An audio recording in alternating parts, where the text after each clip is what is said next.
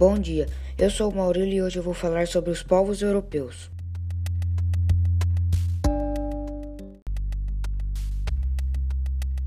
Povos eslavos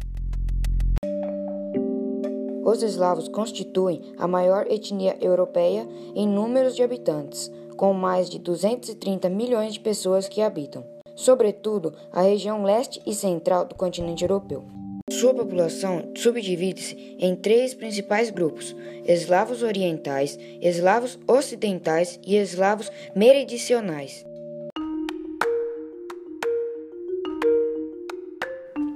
Povos latinos.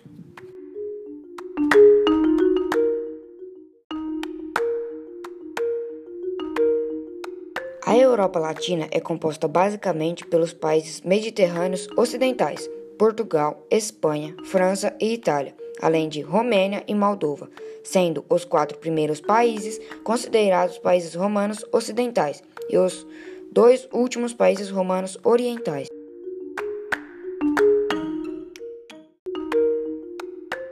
São países com cultura católica romana, que resultam do legado do Império Romano, que se estende também por hábitos alimentares e culturais como o cultivo da uva, do vinho e do azeite, itens característicos das regiões mediterrâneas. Povos germânicos A Europa germânica consiste em países atuais de influência dos povos germânicos e da cultura viking.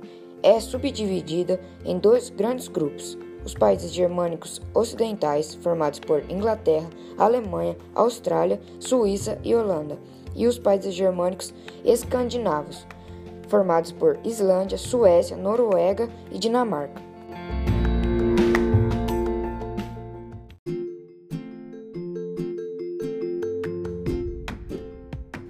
Além dos três principais troncos étnicos indo-europeus, muitas outras etnias compõem em menor número a cultura europeia atual.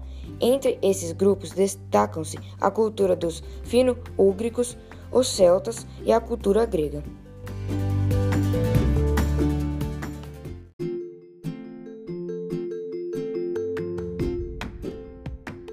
Os fino-úgricos compõem a etnia majoritária de Finlândia, Estônia e Hungria. Esse povo deu origem às línguas atuais desses territórios, que são habitadas por cerca de 23 milhões de pessoas.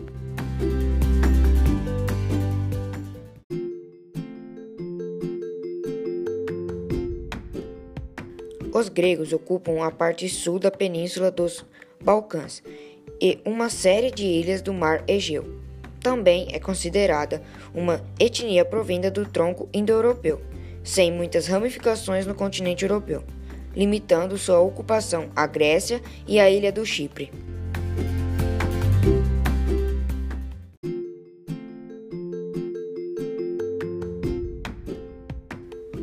Os celtas constituíram um conjunto de povos sem grande organização política, o qual esteve presente em uma grande área da região central da Europa e ocupou desde a Península Ibérica, passando pela ilha da Grã-Bretanha até a região das atuais Romênia e Bulgária. Como não havia uma centralização política e sua organização era basicamente tribal, seu desenvolvimento e sua cultura eram bastante diversos, diferenciando-se entre os vários locais que esse povo ocupou.